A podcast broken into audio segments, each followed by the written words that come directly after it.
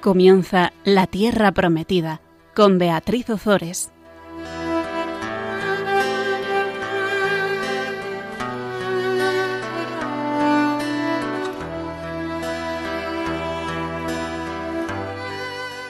Queridos amigos de Radio María, aquí estamos un miércoles más compartiendo con todos vosotros la palabra de Dios en el programa La Tierra Prometida.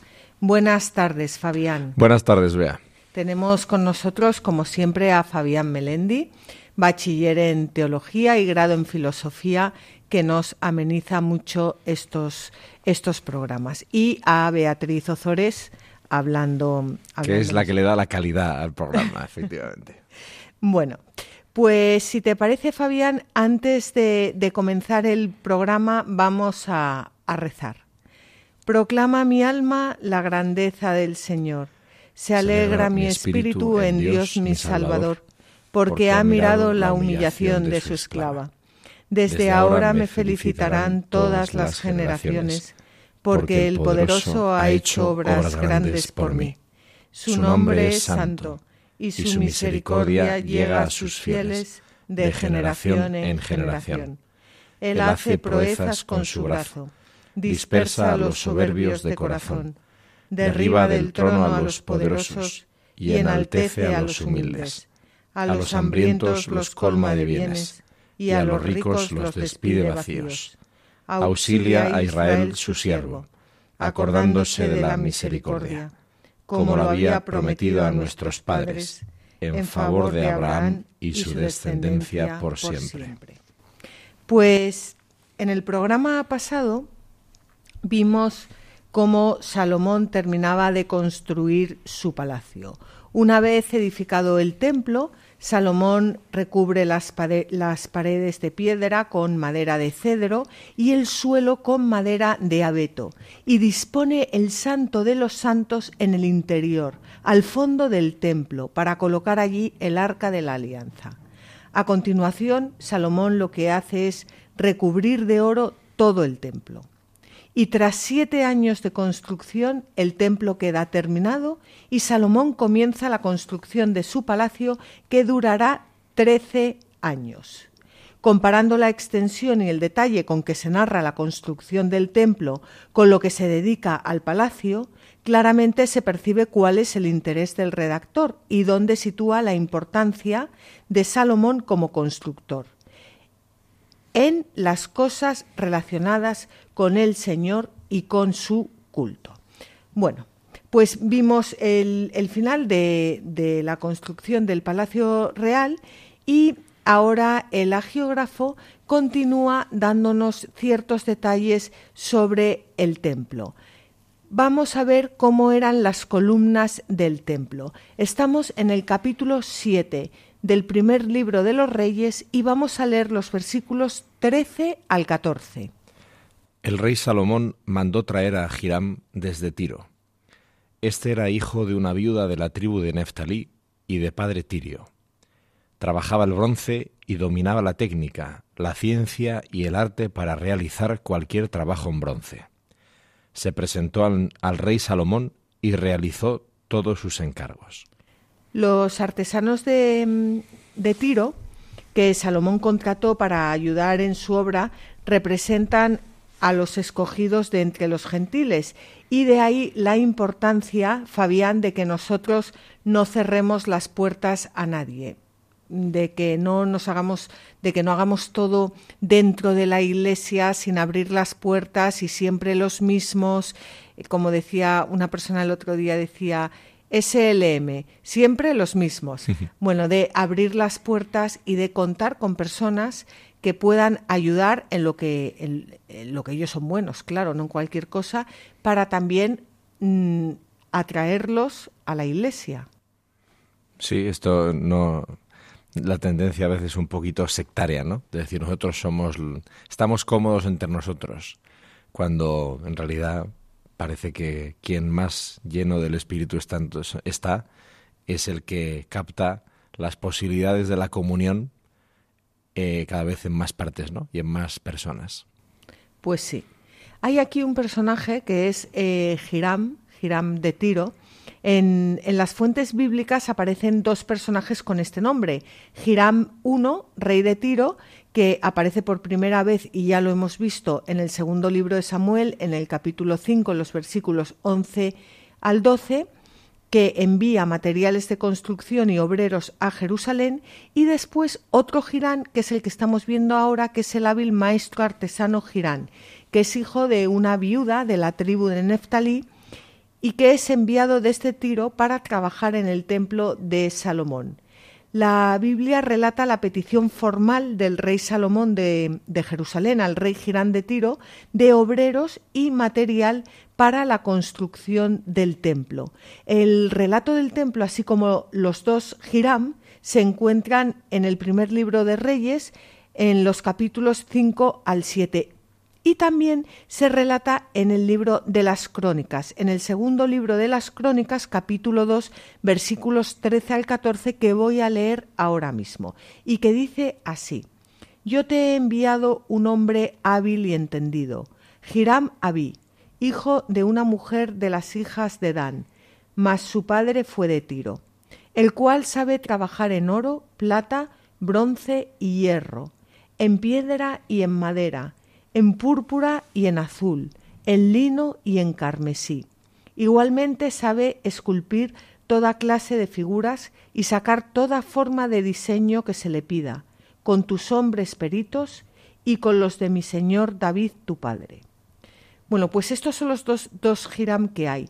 Yo sé que este, este Hiram, Hiram es uno que se apropia, que se apropian los masones, que dicen que, se remontan a este Hiram Abí, pero bueno, yo sinceramente nunca he conseguido entender esa relación. Y aquí lo tenemos, una persona que, que, lo, que es es, es un, un eh, gran artesano y que va a ayudar con la, con la construcción, bueno, ayudar a trabajar para eh, construir el templo de Salomón. Él es el que, el que va a hacer todo el, bronce del, del, templo. Y vamos a ver a continuación en el capítulo 7 del primer libro de Reyes, donde estamos, vamos a leer los versículos 15 al 17. Hizo dos columnas de bronce, cada una de 18 codos de altura y 12 de circunferencia. Su grosor era de cuatro dedos y estaban huecas por dentro. Luego fabricó dos capiteles de bronce fundido para ponerlos sobre las columnas. Un capitel tenía cinco codos de altura y cinco el otro. Tejió una especie de red con cadenillas para los capiteles que coronaban las columnas, siete para un capitel y siete para el otro. Algunos santos padres partiendo de que la verdadera columna y fundamento de la verdad es la Iglesia, ven representados en esas columnas a los apóstoles y a los doctores, porque han sido erigidos para llevarnos a la contemplación de las cosas superiores y son fuertes en la fe y la caridad. Es cierto que, que, hay personas, bueno, como acabamos de decir, ¿no? Los, los apóstoles y los doctores, que lo que hacen es a ayudar a adentrarnos en el, en el misterio. Y por eso los santos padres ven a estas columnas, a estas dos columnas, como símbolo de estos doctores, porque las columnas eran la entrada al templo, la entrada al misterio. Sí, esto es muy llamativo como en, la arquitectura, no solo la arquitectura, la arquitectura de lo que estamos hablando, que es el templo de, de Jerusalén, ¿no? sino la arquitectura cristiana. Hemos perdido la capacidad de identificar, de reconocer la simbología propia de la arquitectura cristiana, ¿no? Y entonces, además, como últimamente pues hay muchos estilos que se intentan favorecer a la hora de construir las nuevas iglesias y tal, pero cuando uno tiene nociones mínimas, ¿no? de lo que ha sido la tradición de la iglesia también en arquitectura, te das cuenta de que para los la tradición cristiana entrar en un templo, realmente, en un templo cristiano, realmente es una representación del cielo en la tierra. Y entonces, eh, pues que haya ángeles por todas partes, ¿no? En las grandes catedrales, pensemos. No, no, no es que sea un motivo de decoración. Es que te están recordando que estás en la presencia de lo sagrado, estás en la presencia, en la gloria de Dios, ¿no? Porque se viene a manifestar en los sacramentos, en la asamblea que está aquí en la tierra, pero que está en comunión con, con el cielo y demás. ¿no? Entonces, cuando uno reconoce esos símbolos y les da el valor que tienen, entra en una atmósfera en la que es mucho más fácil también ponerse en situación de, de celebrar lo que se está celebrando, de ponerse en presencia de ante quien uno está y también de tratar a los demás que entran en ese recinto, pues la forma especial que implica la intención con la que entras ahí, ¿no? Que es básicamente pues tomar conciencia de la presencia de Dios, ponerte a rezar, recibir la gracia y comulgar con Dios y con los hermanos. Entonces, esto es una cosa que sería interesante que recuperáramos, porque nos ayudaría bastante a, a vivir con más conciencia nuestra profundidad, nuestra vida espiritual, en el momento de estar en el recinto eh, del culto, pero por supuesto luego al final en toda nuestra vida. Claro, el problema con lo que estás diciendo es que en esos sitios tan maravillosos, catedrales, etcétera, donde podemos eh, vivir esto, bueno, eh, muchos han convertido ya en museos. Y las iglesias de nueva construcción han perdido todo el simbolismo. Los, yo no sé, los arquitectos no, no, no, no, la, no construyen mano a mano con un liturgista, que pienso que es lo que deberían hacer, porque el liturgista es el que conoce los símbolos y el que sabe dónde debería ir cada cosa y por qué. Y, eso es un poco el, lo, lo, que, lo que hemos perdido en... Nos salva... Eh ahora que hace poco, por ejemplo, se ha terminado una de las torres, ¿no? Con, colocando la estrella en, en la cúspide, tenemos una buena referencia y un apoyo posible si nos acercáramos a la obra de Gaudí de la Sagrada Familia. Gaudí, hombre espiritual, hombre santo, está en proceso ¿no? de ser declarado beato, un hombre abierto al Espíritu Santo que utiliza todas sus habilidades de arquitecto para dar gloria a Dios, que en realidad eso es lo que se pretende con los centros de culto cristianos, ¿no? Mm, eso de llamarlos templo, que se suele utilizar y no hay problema, ¿no? Pero es un matiz importante, ¿no? Porque los templos somos nosotros. Desde luego. Entonces, pero bueno, los centros de culto, pues, pues ahí podemos aprender mucho. Nos puede resultar de mucha inspiración entender la Sagrada Familia, e interesarnos por lo que Gaudí ha querido plasmar ahí, ¿no?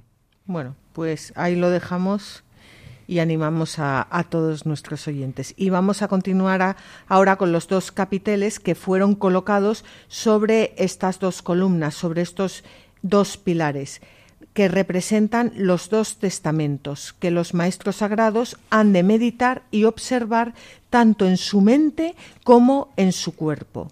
La razón por la cual había siete hileras de redes en ambos capiteles significa que sin la gracia del Espíritu Santo simbolizada por el número siete no se puede amar ni a Dios ni al prójimo. Creo que, mm, que bueno, es un, un, simbolismo muy bonito lo que encontramos en el, en el templo de Salomón, porque, porque bueno, nos, nos va abriendo el camino al, al, al nuevo y verdadero templo que es nuestro Señor Jesucristo que no es de piedra ni de que es, es ni de bronce, que es, es, es, carne viva, pero, pero, es un camino precioso para irnos abriendo al, al misterio. Hay ahora un comentario de San Beda que nos habla de estos dos capiteles como figura de los dos testamentos. Los capiteles puestos sobre las columnas son los dos testamentos, con cuya meditación y observancia los santos doctores se someten a Dios con toda su alma y con todo su cuerpo. De ahí que está bien que ambos capiteles tuvieran cinco codos de altura, pues la escritura de la ley mosaica está compendiada en cinco libros, y además todo el Antiguo Testamento abraza las cinco edades del mundo. Y el Nuevo Testamento no predica otra cosa que lo que Moisés y los profetas habían profetizado. Por eso el Señor decía a los judíos que se agarraban en vano a la letra del Antiguo Testamento, despreciando la gracia del Nuevo. En efecto, si creyeseis a Moisés, tal vez me creeríais a mí, pues él escribió sobre mí. Con la admirable unidad del obrar divino, antes la gracia del Nuevo Testamento estaba escondida entre los velos del Antiguo, y ahora los misterios del Antiguo Testamento son revelados por la luz del Nuevo, como si el hecho de que los capiteles de ambas columnas fuesen de cinco codos de alto quisiera significar que también la gracia de la perfección evangélica estaba contenida en el Antiguo Testamento. Pues no sólo es necesario armonizar los testamentos entre sí con respecto a los misterios divinos, sino que los contenidos escritos en los libros de ambos testamentos contengan una única fe y estén unidos entre sí por la misma caridad. Eso mismo, una única fe y estén unidos entre sí por la misma caridad que es el, el amor de Dios, claro, el Espíritu Santo.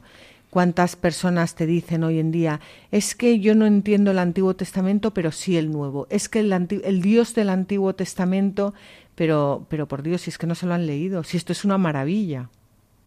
Sí, y al mismo tiempo podríamos decir un poquito, ¿no? Como eh, mm, esta visión el Antiguo Testamento sería más como el aspecto religioso de, de, la revelación y el Nuevo Testamento sería más el aspecto de la fe de la, de la revelación. No es exacto, ¿verdad? Por supuesto, no se puede separar, como acabas de decir tú y ha dicho Veda antes, ¿no? No son separables, son eh, dos entregas de la misma realidad, por decirlo de alguna manera, ¿no?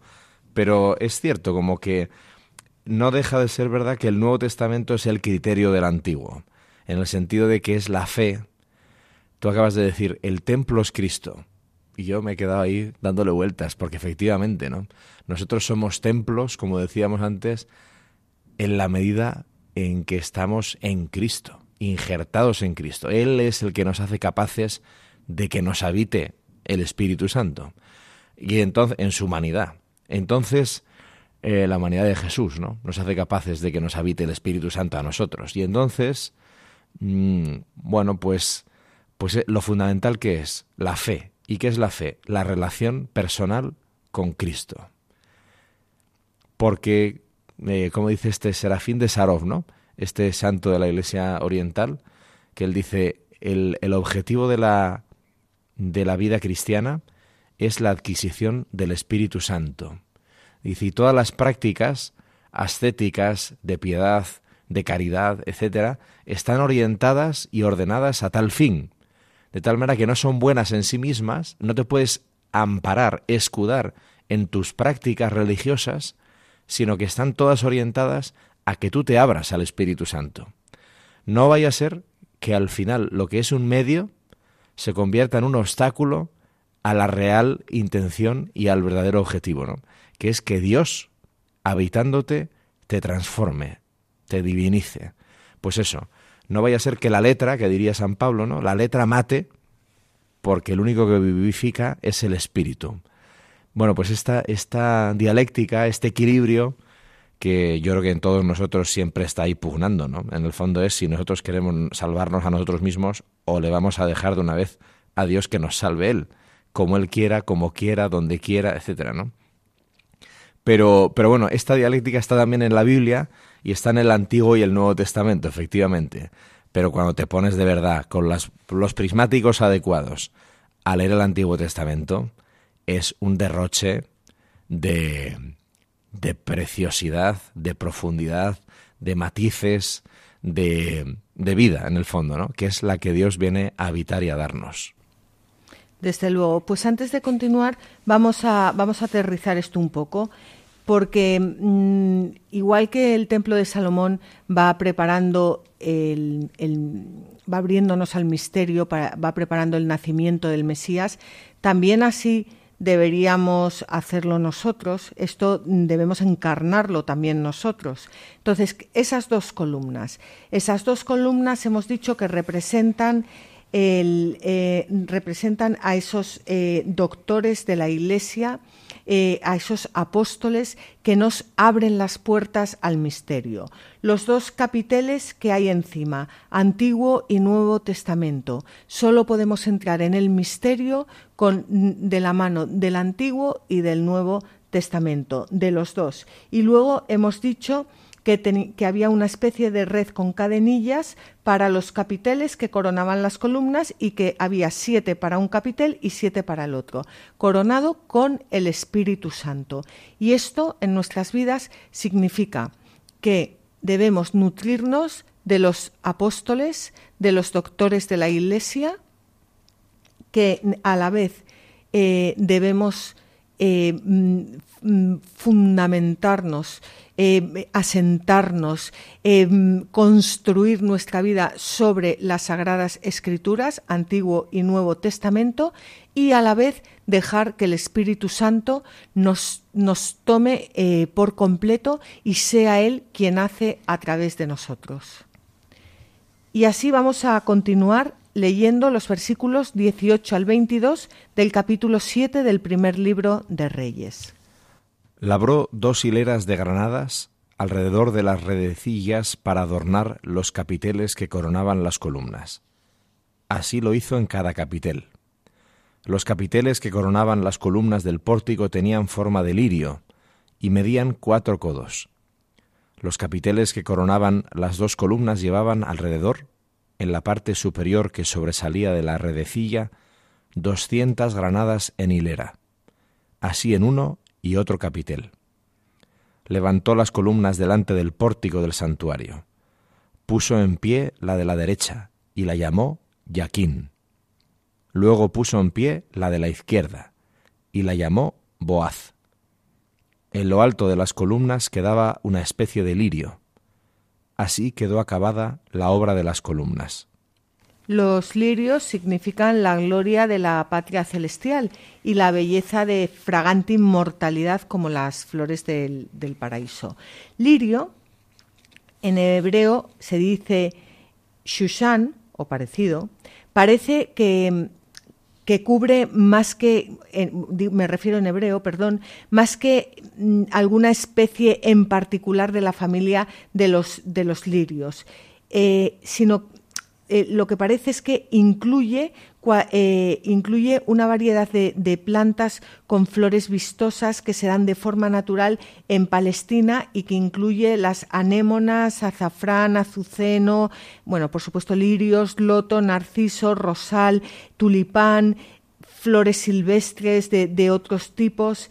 Y, y eran en realidad flores comunes del, campo, porque nosotros cuando hablamos de lirios mm, tenemos en mente el lirio, o sea, una, una sola flor y también parece ser que tenían una fragancia muy muy agradable y una forma artística que se copiaba mucho en la arquitectura. Y del lirio dijo Jesús que ni aun Salomón con toda su gloria se vistió así como uno de ellos. Bueno, y de hecho es una ¿ves? Estos símbolos que a veces se nos escapan, es uno de los símbolos de, que se emplean en los santos, ¿no? En muchos santos, es un símbolo de la pureza, de la, incluso de la virginidad, ¿no? San José se le representa a veces también con un lirio y tal. Y es curioso porque el término en hebreo que es Susan o Susanna, es decir, Susana. El nombre de Susana viene de aquí. Y entonces es la casta Susana, esa historia que se cuenta también en el Antiguo Testamento de una joven hebrea que dos viejos verdes quieren acorralar cuando se va a bañar y que al final pues se descubre que efectivamente no el profeta llega y descubre que no que no que no había sido ella la que había provocado nada sino ellos más bien no bueno pues es la casta Susana. Pues ahí están los lirios símbolo de la castidad, de la virginidad, de la pureza, ¿no? que también se representan, como decíamos, en los santos muchas veces.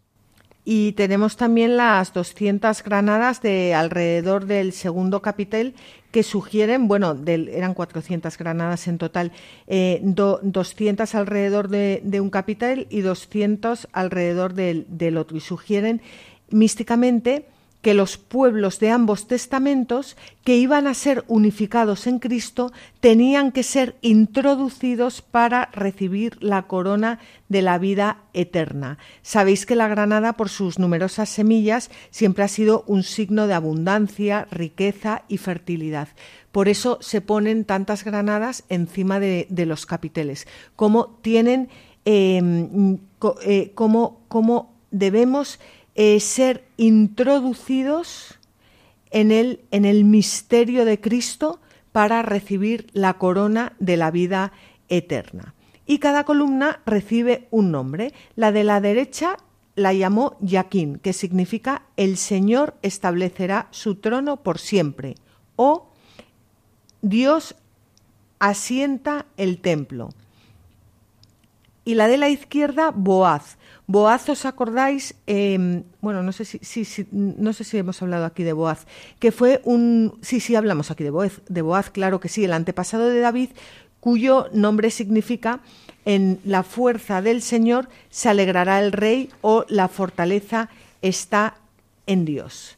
Así que sabían muy bien los nombres que estaban poniendo a las columnas, lo que significaba. Y a mí lo que me encanta de todo esto, Fabián, es que cuando mm, hablabas de estas cosas, no a nosotros, que en realidad nos cuesta mucho entenderlo, bueno, por lo menos a mí, pero los judíos entendían esto perfectamente, pero perfectamente y cuando Jesús les habla de los lirios del campo sabía perfectamente de lo que estaba hablando. Em, es, bueno, una pena que, hayamos, que hayamos perdido. Y, si apuramos un poco más el argumento, te das cuenta que Yaquín, que se puede traducir por Dios asienta el templo, y decíamos, Cristo es el templo, y Boaz, que significa en la fuerza del Señor se alegrará el rey. La fuerza, es la dinamis en griego, que es una palabra que se emplea mucho en el Antiguo, pero sobre todo en el Nuevo Testamento, para hablar del Espíritu Santo. Con lo cual Dios está, como dice San Ireneo, ¿no? las dos manos del Padre son el Hijo y el Espíritu. Bueno, pues aquí ya habría como un guiño incluso también, ¿no?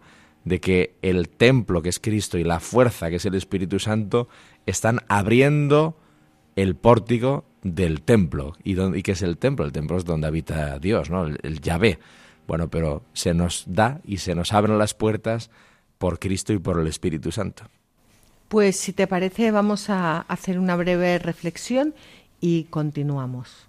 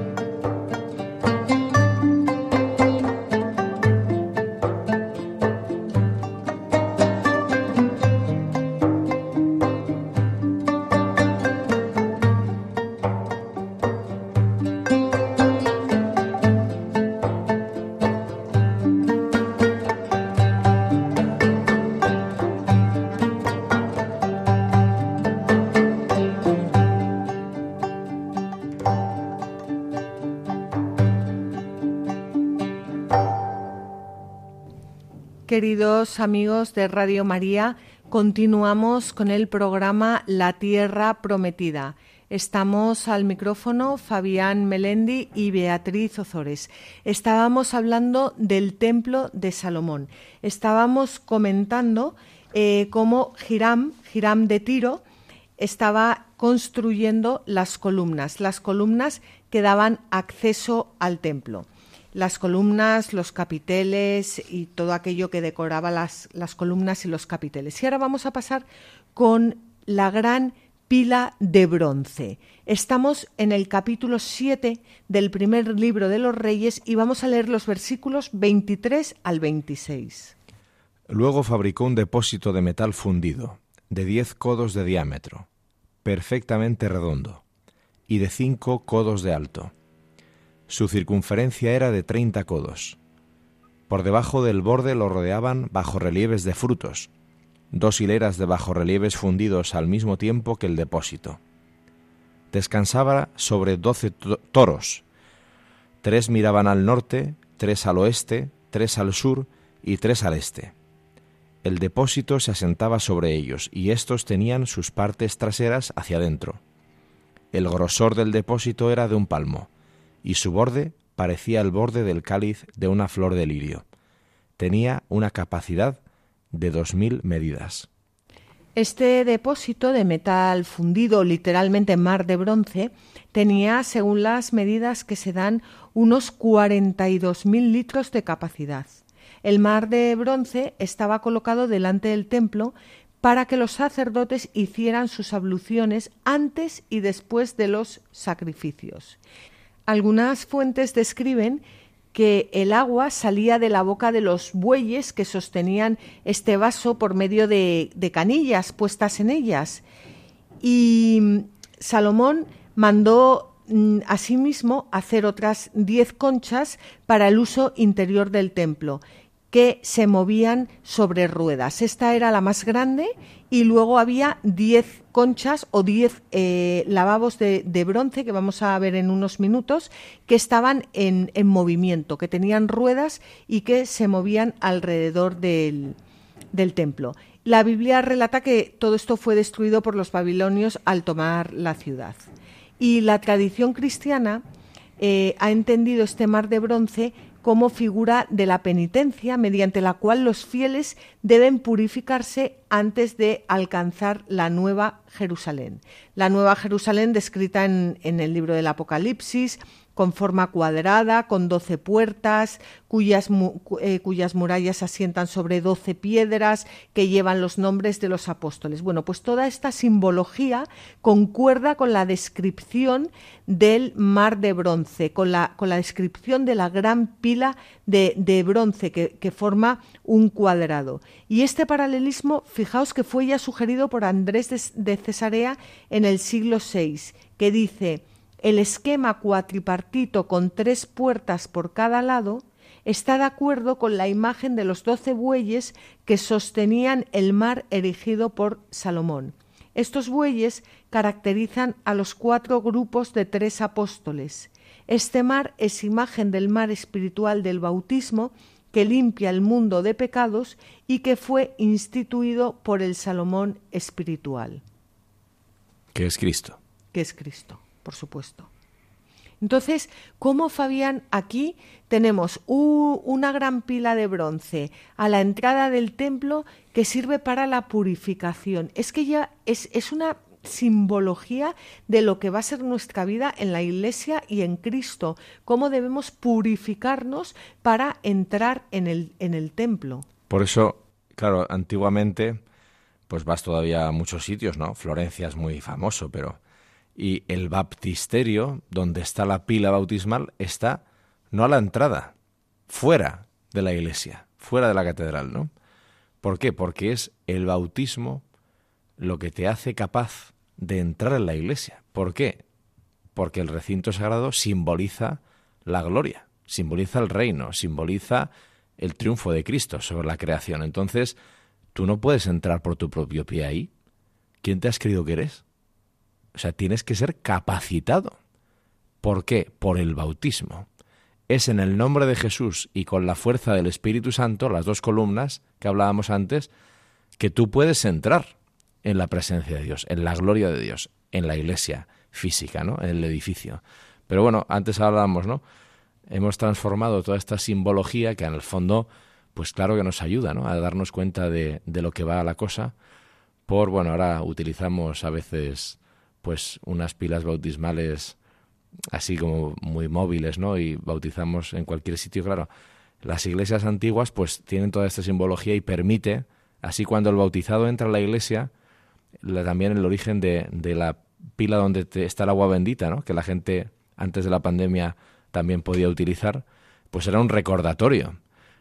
Cuidado, eres un bautizado, estás entrando en tu verdadero hogar, que es el cielo. Esto es un anticipo simbólico, pero date cuenta de quién eres, a qué estás llamado, a qué estás destinado y por tanto, eh, pues ponte las pilas y ábrete a la gracia, ¿no? Que es un poco el sentido también.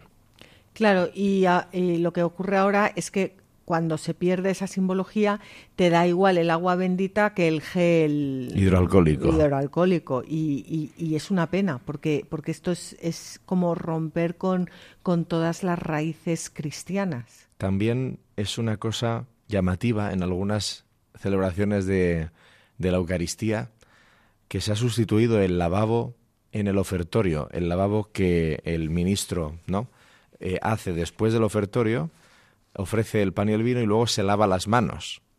Eso viene de, de un ritual que había en el Antiguo Testamento, en el templo de Jerusalén, cuando los sacerdotes del templo, al hacer sacrificios, luego tenían que purificar porque estaban llenos de sangre de los animales, ¿no?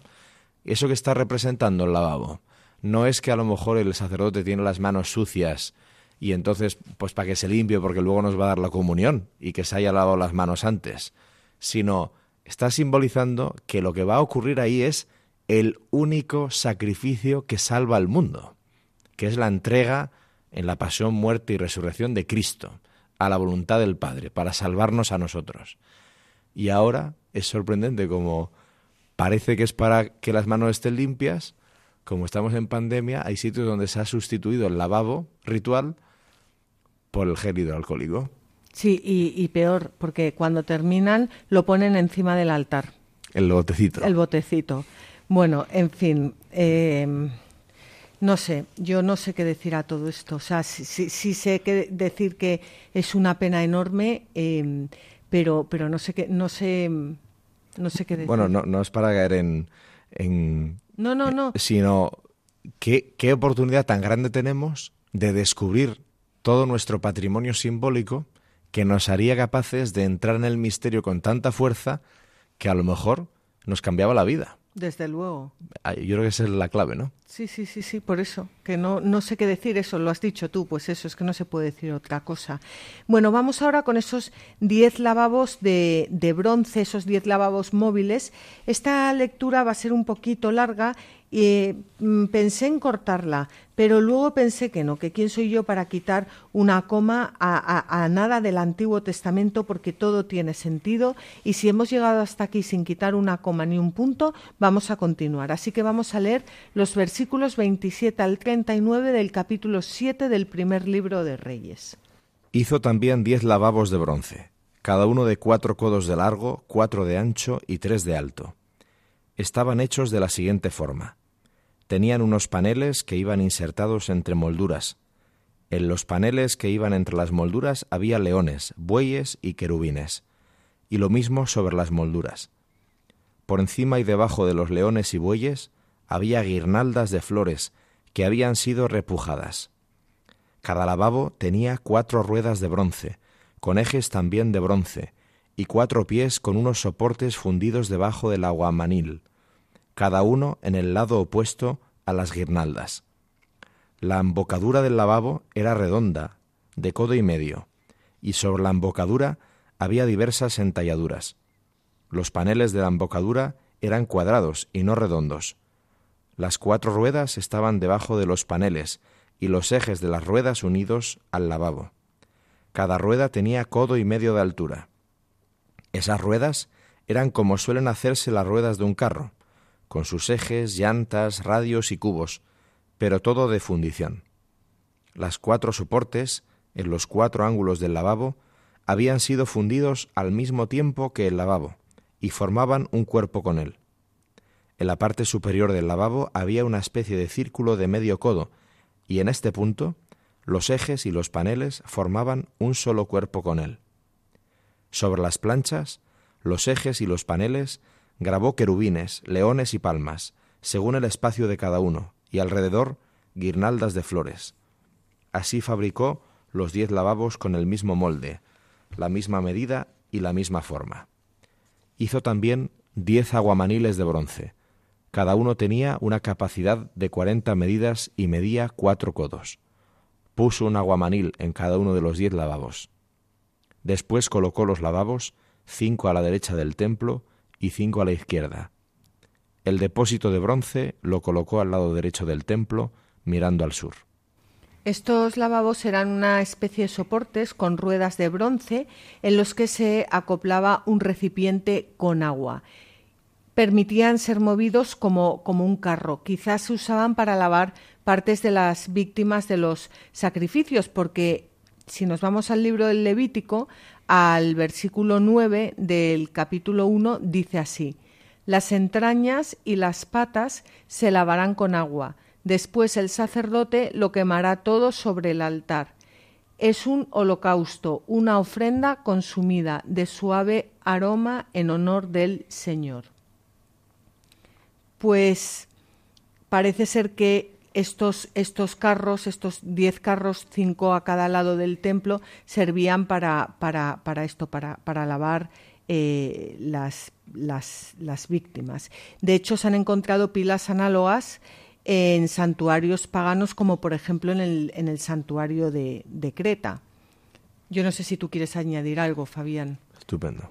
Pues continuamos, porque yo creo que no, no hay mucho más que, que decir aquí, con la riqueza y con el y con el esplendor del templo, ya con los con los últimos utensilios. Vamos a leer los versículos 40 al 47.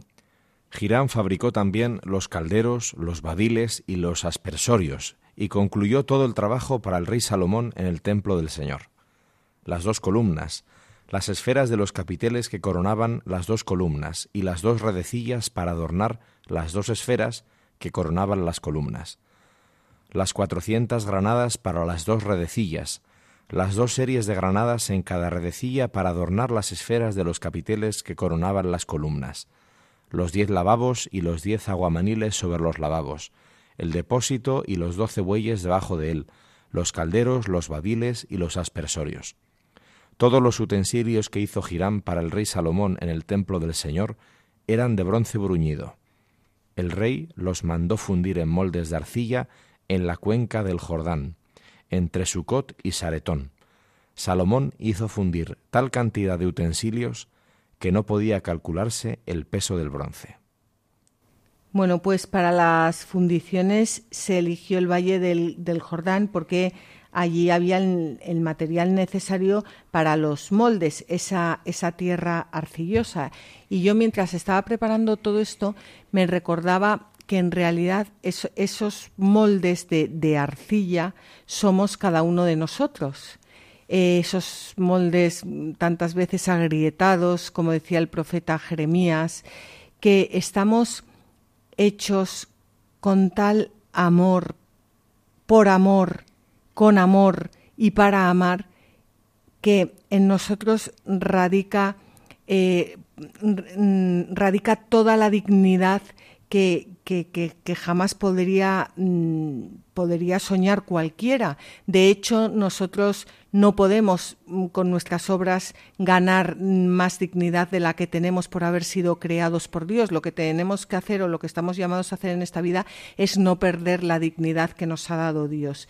Y cuando estábamos preparando esto, pues me, me, recordaba, o sea, me, me, venía a la mente más que recordar cómo esos, esos moldes eh, arcillosos que iban a contener los utensilios del templo, en este, en este caso eh, bronce, pero, pero en, el, en, el, verdadero templo es, es el Espíritu Santo, eh, ¿cómo, ¿cómo, somos nosotros, cómo ya aquí está apuntando, señalando a, a, a nuestro... a cómo Dios nos va moldeando. No sé si me he explicado bien, Fabián. Perfectamente. Es que la alusión dices Jeremías, pero y también la alusión a, Génesis, ¿no? Génesis 2, creo.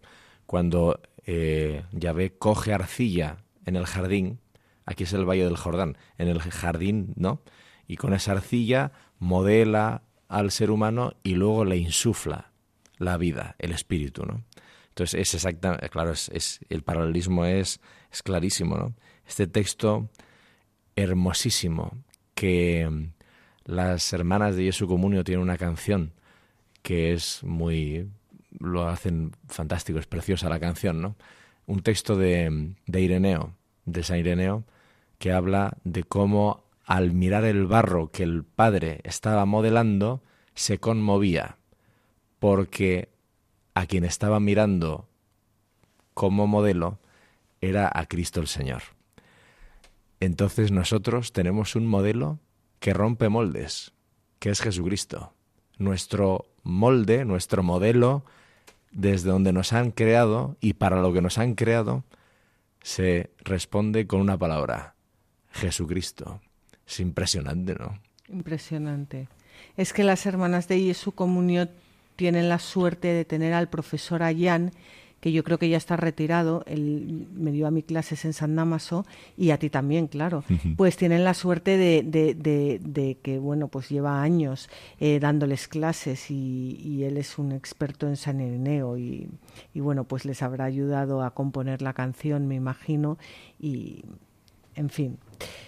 Bueno, pues el autor sagrado presenta todo este elenco de utensilios del templo como muestra de la dignidad y abundancia del culto al Señor en aquel lugar y distingue lo que fue obra en bronce realizada por un experto, por Hiram, que lo vemos en los versículos 40 al 47, y lo que fue obra en oro realizada por Salomón, que lo vemos en los versículos 48 al, al 51, es decir, que lo vamos a ver ahora. Y así se pone de relieve la magnificencia de este rey en el culto a Dios y el valor y la cantidad de objetos eh, cuyo saqueo se narrará al final de la historia de los, de los libros de los reyes, desgraciadamente. Pero vamos a ver ahora estos versículos 48 al 51 que nos hablan de, de la obra de, de Salomón. Salomón hizo también todos los objetos que había en el templo del Señor.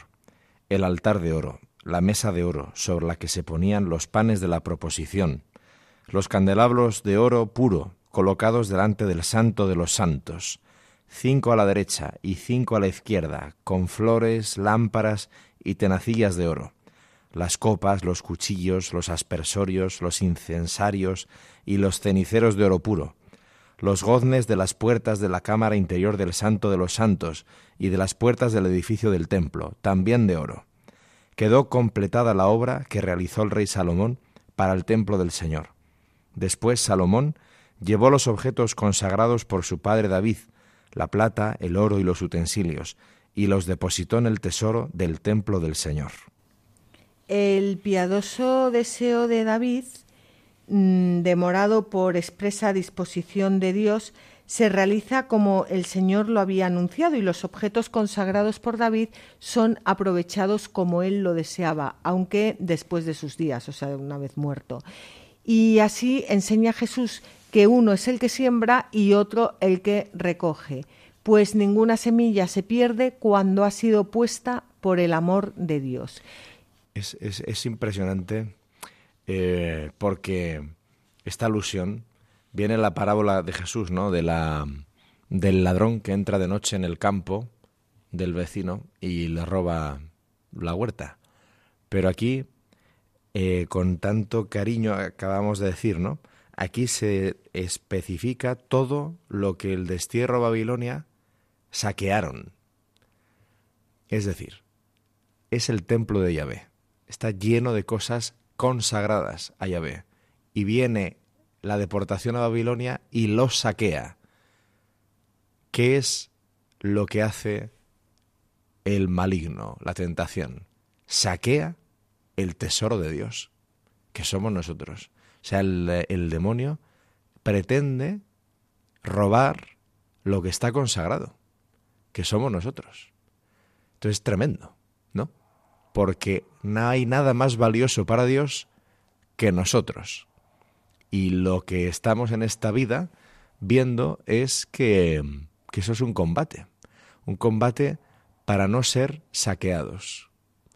Tremendo aunque nuestro destino ya está en el templo físico, simboliza cuál es nuestro destino, que es la gloria. Bueno, pues en esta tierra estamos en combate, por eso hay que estar vigilantes, dice el Señor. No vaya a ser que seamos saqueados, violados, desterrados de nuestra patria. Desde luego. Yo me acuerdo cuando, cuando llevamos a nuestra hija Bea al hogar de la madre para entrar de candidata, que le decía, Bea, eh, recuerda esto para toda tu vida, grábalo en tu mente. Esto es una lucha a muerte y hasta la muerte. Y que no se te olvide jamás. Porque es verdad, y en cuanto bajamos la guardia, nos saquea. Nos roban la vida. Es una, es una lucha a muerte por la vida. Sí, pero bueno, por la vida, por la otra vida. la vida eterna. no por esta. Sí. Bueno, vamos a leer, si te parece, Fabián, este comentario que es un poco largo, pero es que es precioso, de San Beda sobre el, el simbolismo de las ofrendas sagradas de David. La plata se aplica generalmente a la claridad de la elocuencia, el oro al esplendor de la sabiduría y los vasos a la criatura racional. Y David, padre de Salomón, santifica el oro cuando Dios Padre da fortaleza a los predicadores con la gracia del Espíritu Santo para predicar la palabra evangélica. Santifica el oro cuando llenando de su espíritu a los dotados de su natural ingenio, los ilumina para descubrir sus maravillas escondidas en la ley. Y santifica los vasos cuando de manera general inflama a todos los hijos de la Iglesia, colmándolos de la gracia del mismo Espíritu, para amar y desear los dones de la salvación eterna. Salomón lleva al templo esta plata, oro y vasos santificados cuando nuestro Señor introduce a todos los elegidos, tanto los doctores como al resto de los fieles, en el gozo del reino de los cielos, después del juicio universal, y deposita los vasos de todo género, de plata y oro, en el tesoro del templo del Señor cuando esconde de las persecuciones de los hombres, en el regazo de su rostro, a los que merecieron gozar de la abundancia de su dulzura. Ciertamente son muchos los tesoros que son guardados en los vasos de elección, pero uno solo es el templo del Señor, en el que son hechos tesoros, porque una sola es la Iglesia a la que pertenecen todos los elegidos, aunque posean méritos muy distintos. Y una, y no muchas, es la patria celestial que se promete a todos los elegidos, aunque sea distinta la resurrección de los muertos, como una estrella se diferencia de otras por su luz. Ambas cosas afirma el Señor, único juez y distribuidor de los premios, cuando dice, En la casa de mi Padre hay muchas moradas, por lo tanto, Salomón hizo un templo del Señor, pero preparó muchos tesoros en él, para depositar vasos de muy diverso género con una sola bendición. Porque una sola es la casa eterna del Padre, no hecha por manos de hombres, y hay muchas mansiones en ella, para recibir a todos los que le temen, y el Señor bendice a los que le aman, tanto grandes como pequeños. Al final todo gira en torno a lo mismo que es el amor, pero cómo nos cuesta, ¿eh? Pero no me digas que no es impresionante. Impresionante. Sí, sí, impresionante. Tan impresionante que hemos llegado al final de, nuestro programa. El próximo programa será dentro de 15 días. esperamos que, que, estéis con nosotros de nuevo y os damos las gracias por habernos acompañado. Sabéis que podéis escuchar este programa en el blog latierraprometida.es, todo junto. Podéis escribirnos al mail latierraprometida@radiomaria.es y también podéis pedir los programas en el teléfono 91 822 80 10 o en www.radiomaria.es. Y como siempre, os animamos a que cojáis vuestras Biblias y no dejéis de leerlas, meditarlas y rezarlas, porque en los libros sagrados el Padre que está en los cielos sale amorosamente al encuentro de sus hijos para conversar con ellos.